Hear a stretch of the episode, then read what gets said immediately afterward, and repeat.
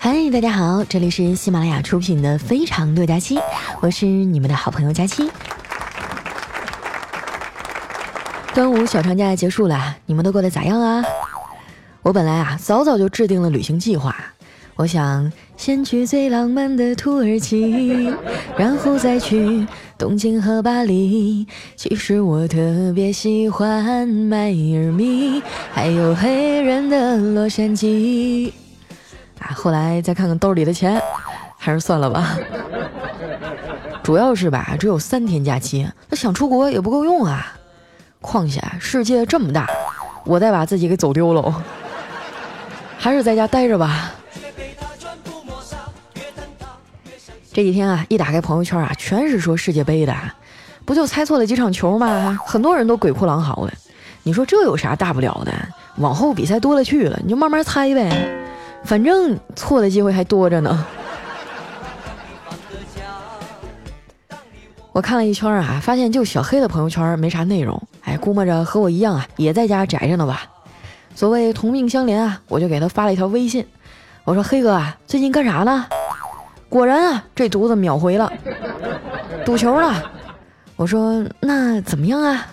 嗨，马马虎虎吧。最近啊，在看楼。哇，当时我都震惊了。厉害呀！你这是赚着大钱了啊！都要买房子啦。然后呢，小黑给我发了一个绝望的表情，说：“我是在找地方跳楼。”后来我劝了半天啊，小黑的情绪才缓和下来，问我：“你咋样啊？”我说：“啊，我也快破产了。你说我毕业以后搬了五次家，换了八个电话号码，现在同学结婚啊，居然还能找着我随礼。”你说他们哈不去干侦探，真是屈才了。我们俩是越聊越心酸呀，最后一致决定还是去公司加班吧。反正加班有盒饭吧，能省一顿是一顿呐。刚到公司没一会儿啊，怪叔叔就来了，还带着他五岁的儿子。叔叔啊，忙着跟客户电话会议啊，让我俩帮忙照看一下。就为了哄这孩子啊不哭闹，小黑呢就把手机扔给他玩了。过了一会儿啊，叔叔开完会路过了，看到儿子啊正在玩游戏，就过来啊拍了一下他的头，说：“儿子啊，你咋又玩这么暴力的游戏呀？”他儿子啊放下手机，指着小黑说：“这叔叔手机里的电影才暴力呢！叔叔阿姨打着打着衣服都没了。”小黑一听啊，赶紧岔开话题啊，尴尬的问：“那个领导，你放假都去哪玩了？”叔叔叹了口气啊，说。这孩子呀，非让我带他去迪士尼坐过山车，我这坐了一次才知道啊，过山车也太可怕了。坐的时候啊，冒着枪林弹雨似的唾沫星子呀，下来呀，还发现自己嘴里多了一块口香糖，那他妈也不是我的益达呀。小黑啊，赶紧安慰他说：“领导啊，你也别急着下结论，那可能不是口香糖，万一他是口浓痰呢？” 哎，叔叔啊，瞪了他一眼说。小黑呀，我们从游乐场出来啊，还去看了《复仇者联盟三》，要不要我给你透露点信息呀？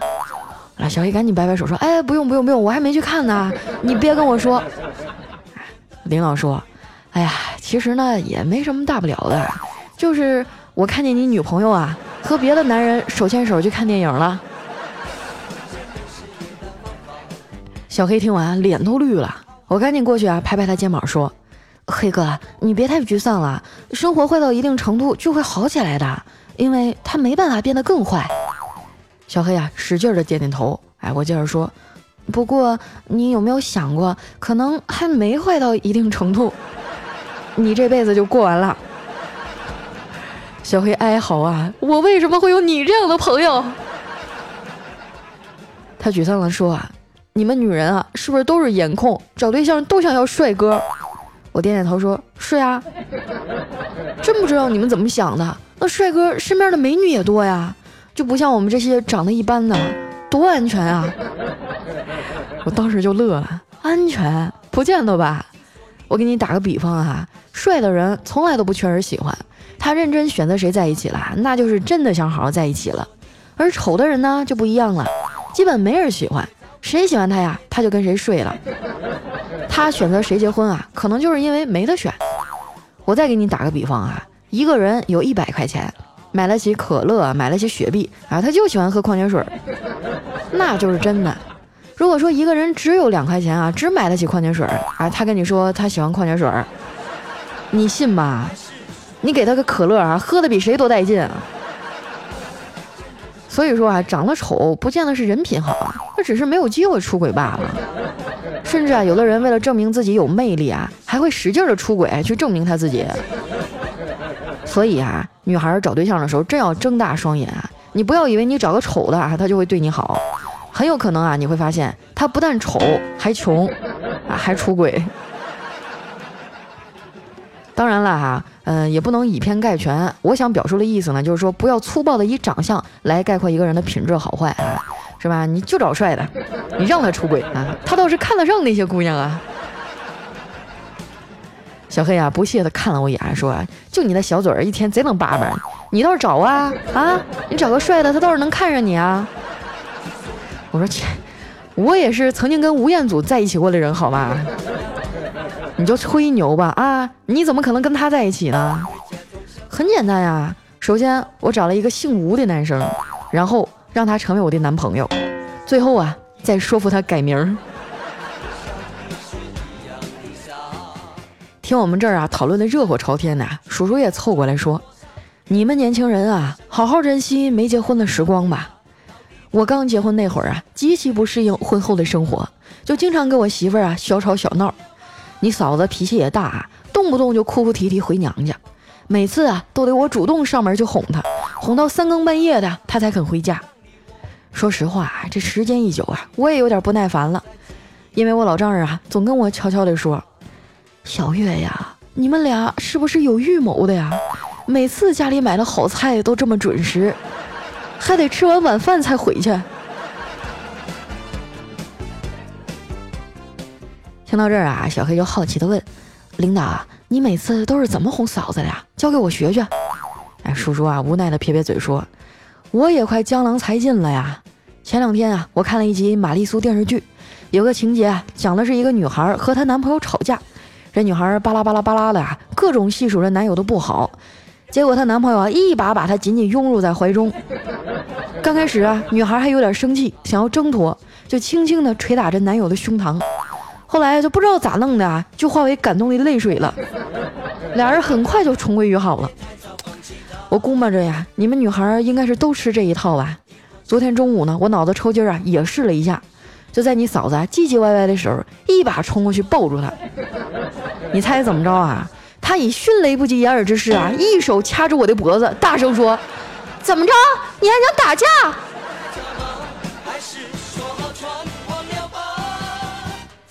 小黑听完啊，打了个寒颤，说：“哎呀，听你这么说完啊，我觉得我对婚姻已经不抱什么希望了。如果老天爷能听到我的呼声，请把我未来的老婆都换成钱吧。”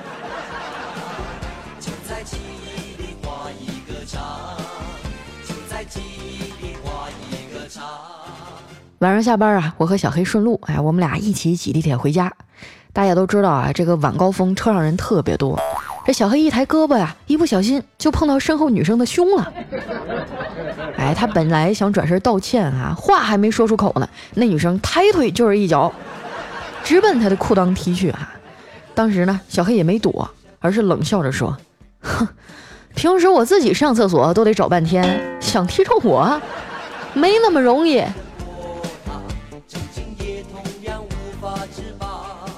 回到家呀，我骑着小电驴出去遛狗，哎，结果路上呢碰到一大妈，离我老远啊就躺下了。我对天发誓啊，我是一丁点儿都没有碰着她。不过她非说是我撞倒了她，还在那儿哎呀哎呀的说自己浑身疼起不来了，必须赔钱。当时我就慌了，我也没钱呀。啊，你说这光天化日之下的，你说倒扑通一下你就倒了。正当我呀不知道怎么办的时候，我们家卷卷突然冲出来了。叼起那大妈的包就跑，哇塞！那大妈歘了一下就从地上蹦起来了，然后就拔腿去追狗去了。哎呀，平时真的是没白疼你啊，关键时候还有点用。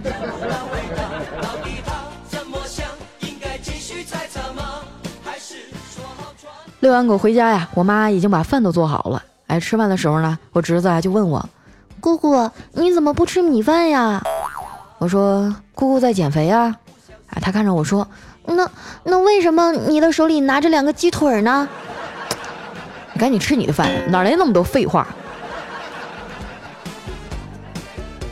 前一阵啊，我在网上看到一减肥方法，说是不吃主食啊，不吃淀粉，哎，就说能瘦的特别快。后来我坚持了一个礼拜哈，上称一称啊，居然还胖了两斤。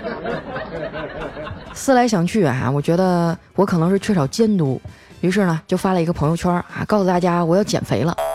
这消息啊刚发出去啊，楼下小卖部的老陈就给我评论了，说：“美女，你又不胖，减啥肥啊？我看着啊正正好好的。”哼。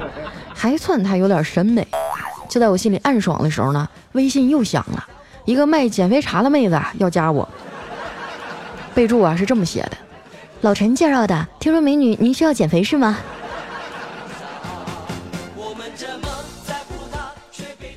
不一会儿啊，底下就收到了好几十条评论啊，全都是说我肯定减不下去的，我就不明白了啊，你们就弄怎么那么喜欢打击别人呢？是吧？有很多人都不明白啊。为什么很多闹着减肥的女生啊，却一直都没有成功过？那你们也不想想啊，就那些闹着说要干死女朋友的哈，那些男生，不也都坚持两分钟就开始抽烟了吗？所以你们凭什么说我？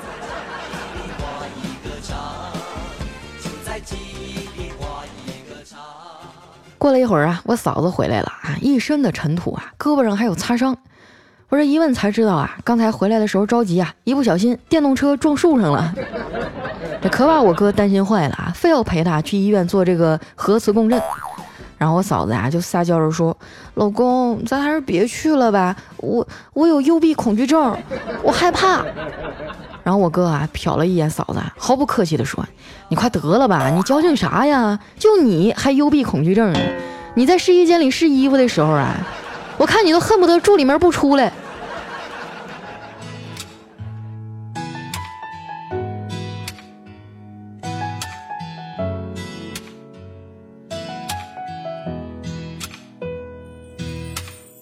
熟悉的、陌生的这种感觉有段音乐，欢迎回来，这里是非常六加七。哎，最近啊，好多听众都说我啊，勤奋的让人害怕，是不是出什么事儿了？其实没有啊，就是最近广告接的有点多，怕你们不喜欢我了，然后就想多更点节目啊，刷刷存在感，搞得我这一阵特别累。今天在办公室干活，突然就觉得天旋地转呐，整个人就不行了。后来还是丸子给我找了两块巧克力啊，吃完才好点了。他们说我是低血糖，可是我我都这么胖了，怎么还会低血糖呢？没准是高血压吧。你们也是啊，要好好注意身体，少吃外卖，少加班，真的不好。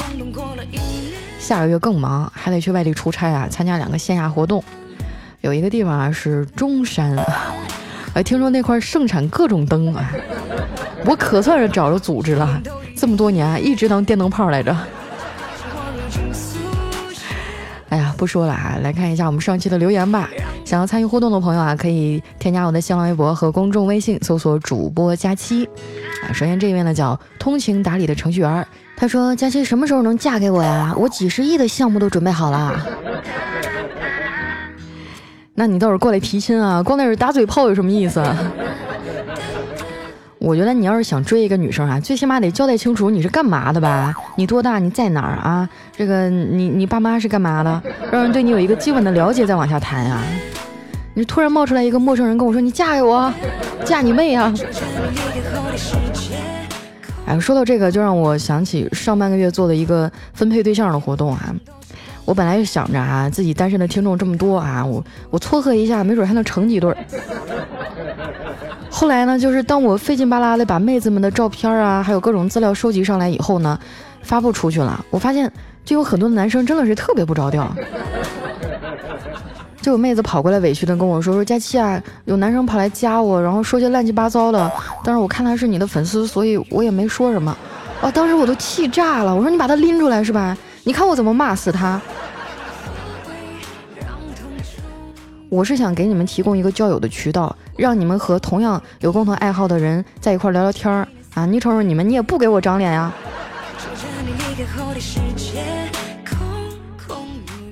还有一个男生啊，上来也不自我介绍，上来就叭叭叭叭提了一堆问题，就整的跟后宫犬妃似的。你你为什么找不着对象？你现在知道了吗？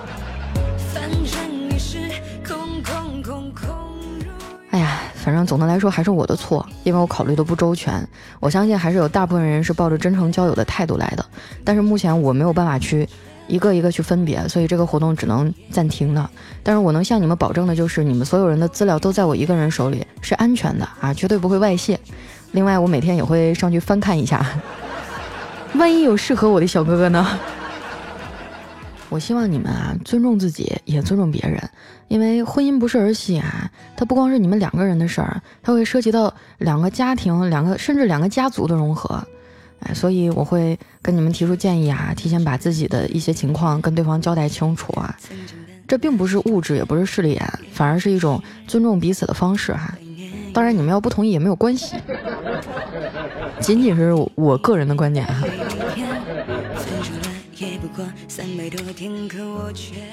下面呢叫无聊的我啊，唱有聊的生活。他说：幸亏啊，我是英国的时差党，临睡觉前啊刷刷刷，竟然刷到了。生活有诸多挑战，但是听着佳期的声音啊，就觉得奋斗的路上不孤单。祝节目越做越好，祝在外打拼的人们都幸福，能有成功的喜悦和父亲分享。正好啊，当我知道自己的节目已经传向四面八方，并且走向全世界的时候，就有一种自豪感油然而生。还有我们的下一位啊，叫硕空，他说不得不说呀，看《亮剑》和《换台》啊，就是我跟我爸的故事。是吧？同一个世界，同一个父亲。下面呢叫甜甜的巧克力糖，他说：佳期啊，我想跟你说一个我爸的事儿。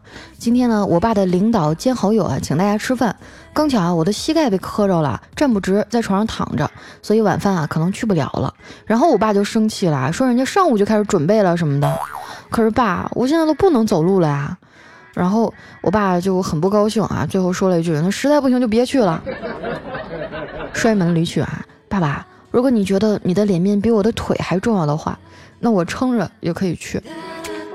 你们的爸爸也是这样吗？嗯，不是。首先，我爸不可能和他领导成为好朋友。然后妹子哈，我觉得你呃，是不是？啊，有点敏感呐。我觉得你爸肯定不是那意思啊，大老爷们儿嘛，心思比较粗，他可能压根就没有想到你已经疼得那么厉害了。在他的眼中，他可能仅仅是认为啊，你就是不想去，然后你就赖在床上找一个借口，不给他面子，他才有点生气。如果他真的知道你真实的这个受伤情况的话，我觉得他首先反应的第一个反应应该就是心疼吧。嗯，在中国很多亲子关系当中啊，最缺乏的一点就是有效的沟通啊，所以我觉得你是不是嗯觉得难过的话，就找个机会跟你爸爸聊一聊啊，对不对？亲爹，你放心吧，你最重要啊，什么朋友不朋友，领导不领导的，你最重要。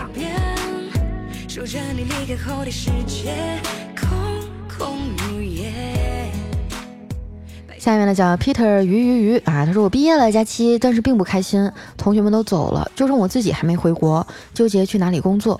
四年前啊，刚来美国就一直都有在听你的节目，现在毕业了，以后也还会一直听下去。身边的人都更新换代，就你没变，肉眼可见啊，你这几年慢慢变好。我觉得啊我能坚持听你的秘诀啊，就是我这么多年都一直忍住没有去翻你的照片。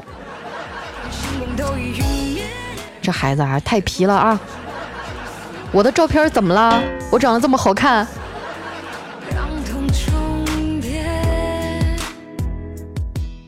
哎呀，发现我们今天的这个留言区里面，国外的人很多哈。来看一下我们的下一位，叫不用读我。他说：“佳琪啊，听到你说高考的事儿，给你留个段子哈。之前呢和博士同学聊天，说起当年啊上高中的时候啊，我们学年年级第一特别厉害，理综啊能考二百九十多分，满分是三百啊。然后这个同学啊就弱弱的说。”啊，我我就考了二百九十多，不要跟学霸做朋友，真的扎心呢。我记得我上高中的时候，地理学的特别差哈，但是偏偏我的同桌是地理课代表，就每每次随随便便考都能考到九十分以上。我最受不了他的是什么，你们知道吗？就是某一次哈，就是考试没考好，他就特别难受，跟我说。我没考好，我太难受了。当时我心中其实是窃喜的啊，但是又有点就是怎么说呢？毕竟是同桌，还是有感情嘛，就想安慰他。我说：“同桌，你别难过啊，一次考不好没事的，真的啊。你这次考多少分啊？”我同桌说：“才考了八十九。”当时我想的是：“去你妹的！”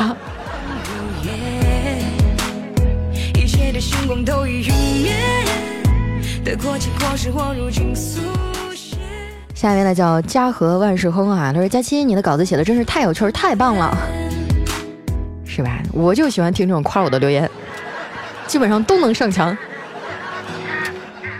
下一位呢叫安逸哈，他说听了你大概有两年多了，心情不好的时候就把你的段子反复听，用不了多久就平复了，很喜欢你的声音哦，加油佳期，嗯，我会一直默默守候你的。真羡慕你们啊！难过的时候还能听我的节目，我难过的时候都不知道听什么。这一年似乎没有改变下面呢叫幺五五四三三三二 ius 啊，他说啊，自从听了佳期啊，我老公就接受不了别的主播声音了。佳期你魔性的声音通杀了男女老少，真让人嫉妒啊！哎，我之前还有和朋友讨论过这个问题啊，为什么这么多人啊会超越性别的喜欢我？后来分析可能是这么回事儿啊，有些主播呢，他们声音就嗲嗲的、甜甜的啊，哎，一听就很招男生的喜欢。哎，这时候女朋友或者媳妇儿就不乐意了，哼，那个小狐狸精不许听。但是像我就不一样了，一听我的声音就是热心肠的傻大姐，而且长得也嗯，是吧？就没有什么威胁性，很安全。所以男女老少都爱听我。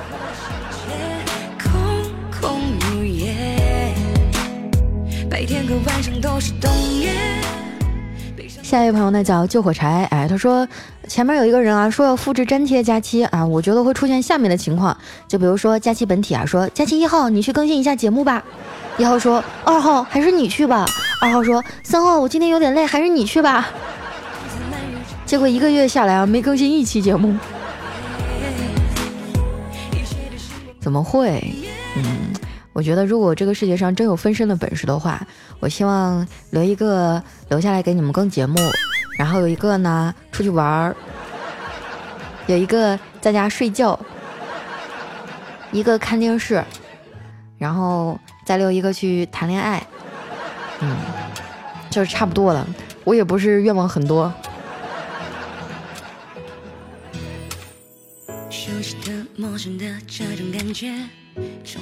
下一位呢叫丰富小德，他说：“我发现佳期的耐力越来越持久了，这一次都快半个小时了，一浪更比一浪高，一波更比一波大呀。”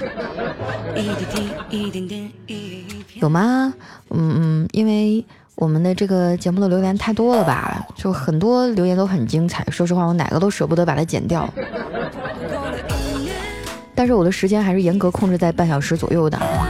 因为我觉得太长的话，大家可能嗯也受不了吧。太长了肯定受不了，可能会有点疼。比如说我啊，基本上就到十八就不行了。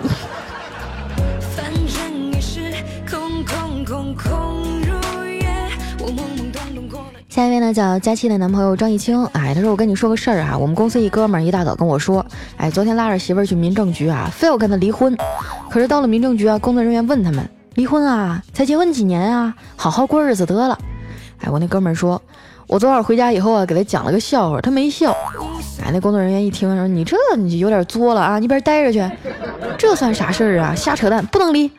然后我那哥们儿一下就哭了。他倒是没笑，结果他妈的床底下一个男的憋不住笑了。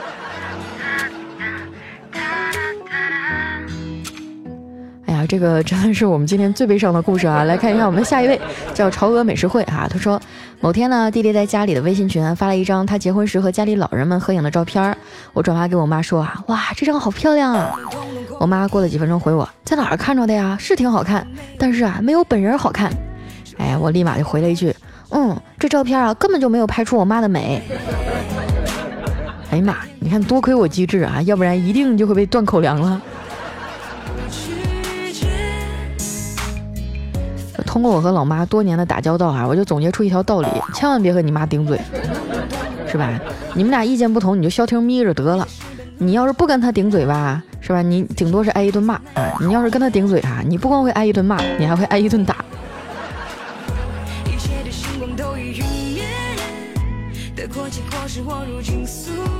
下面的叫泪无痕，他说佳期啊，我朋友从双性恋变成同性恋了，我好害怕。你说，你说，你说他要是看不上我可怎么办啊？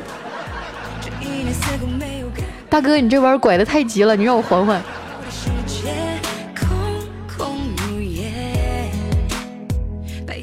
下面呢叫九乐雨啊，他说佳期，其实你的白马王子一直都在，只是你的火车开的太快了，宝马都追不上你。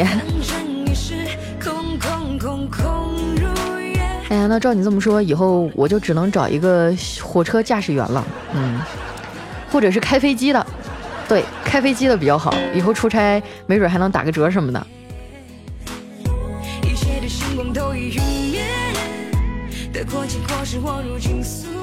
来，我们的下一位哈叫佳期的胡新月，他说：锄禾日当午，长肉好痛苦。早上照镜子，一哭一上午，衣服穿不上，心里更痛苦。不穿又不行，啊，穿了更痛苦。想要不痛苦，少吃最靠谱。刚刚下决心哈，饭桌又犯虎。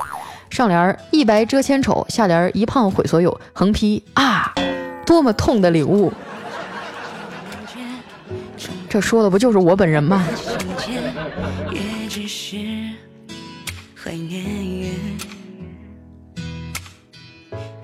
下一位朋友呢叫天真啊，他说记得那时候我们一家子啊建了一个群聊，后来放假呢，我们想去旅游，结果他们讨论到带不带孩子的时候啊，我莫名其妙的就被踢了。后来早上我起来啊，就瞅见桌子上多了二百块钱。孩子，你不要难过啊，他只给你留二百块钱，说明也没走多远，是不是？一想到他可能就在你周围的是吧？比如说张家沟子呀，啊什么什么什么屯儿溜达的时候，是不是心里就不那么难受了？下一位朋友呢，叫被鞭策的小黑马。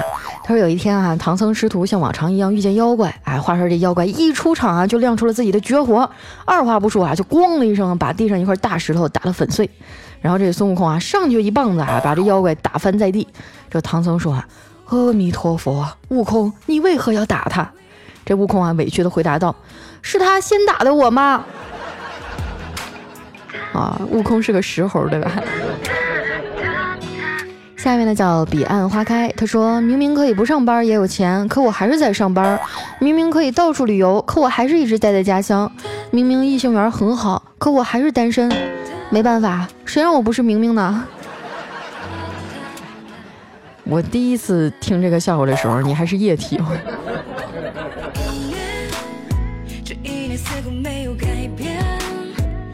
最后一位呢，叫空白格加七家的啊。他说，回想当年日本人为了从五星巴西啊学习足球经验，请巴西人啊来本国执教，规划巴西学球员啊，结果呢，日本足球啊成了亚洲一流，世界杯常客。若干年后啊，中国也效仿日本，选择了四星意大利，请来了里皮、卡佩罗啊、卡纳瓦罗当教练，效果也立竿见影啊。中国呢，把意大利带出了世界杯。哎呀，不谈足球，不谈足球啊，怕你们上火。好了，那今天的言就先到这儿了，还有很多朋友没有念到啊，不过没关系，往后的日子当中呢，我们会慢慢和大家分享。那同时喜欢我的朋友啊，记得把我们右下角的红心点上。如果有什么想对我说的话呀，或者好玩的段子呢，可以留言在我们节目的留言区。啊，对了，还有，呃，大家可以添加一下我的新浪微博和公众微信啊，搜索主播佳期，就可以收看到我每天的动态了。好了，那今天节目就先到这儿啦，我们下期再见，拜拜。